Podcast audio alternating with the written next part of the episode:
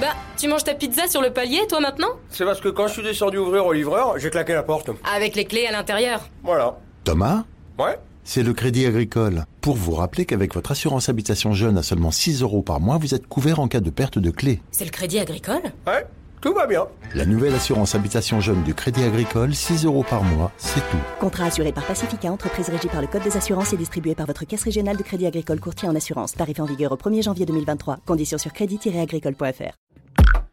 Genside présente.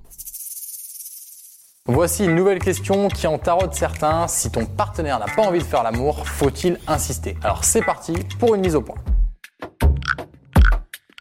Pour répondre, on se met en condition. Ferme les yeux, imagine que tu es chez toi, tu as passé une bonne soirée avec ta partenaire, slash ta date, slash ta sex friend, slash ce que tu veux. Et là, tu aurais bien envie d'un peu d'action. Alors tu tentes un move et là, bim, tu te prends un stop. J'ai pas très envie, je suis fatigué, j'ai mal à la tête. Bref, la personne en face te dit qu'elle n'a en aucun cas envie de faire ça maintenant. En clair, ça va pas être possible. Du coup, tu ranges tous les feux d'artifice que tu avais sortis dans ta tête. Et là, j'en entends déjà me dire "Ah, mais des fois, il suffit d'insister." Non les mecs. Maintenant, je vous explique pourquoi c'est la pire idée du monde.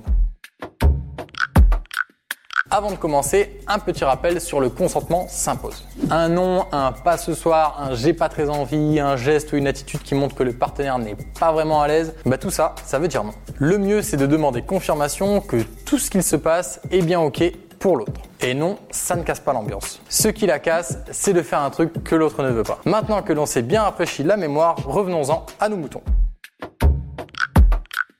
T'as envie et lui ou elle, non.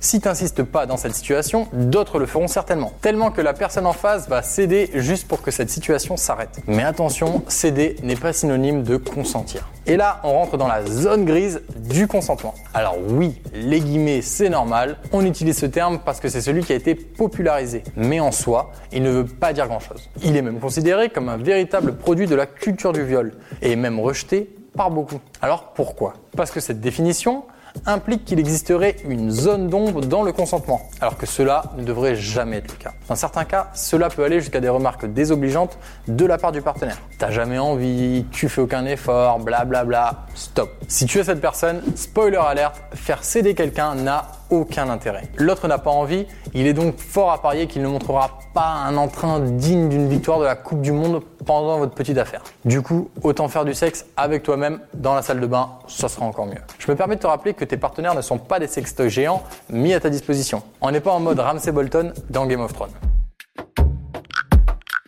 Si tu es de l'autre côté de la barrière, alors rassure-toi, tu as tous les droits de dire non. Ton ressenti est valide et n'est en aucun cas à remettre en cause. Tu fais ce que tu veux, quand tu veux et avec qui tu veux. Donc à partir de maintenant, finis le mode relou, forcé, c'est à oublier.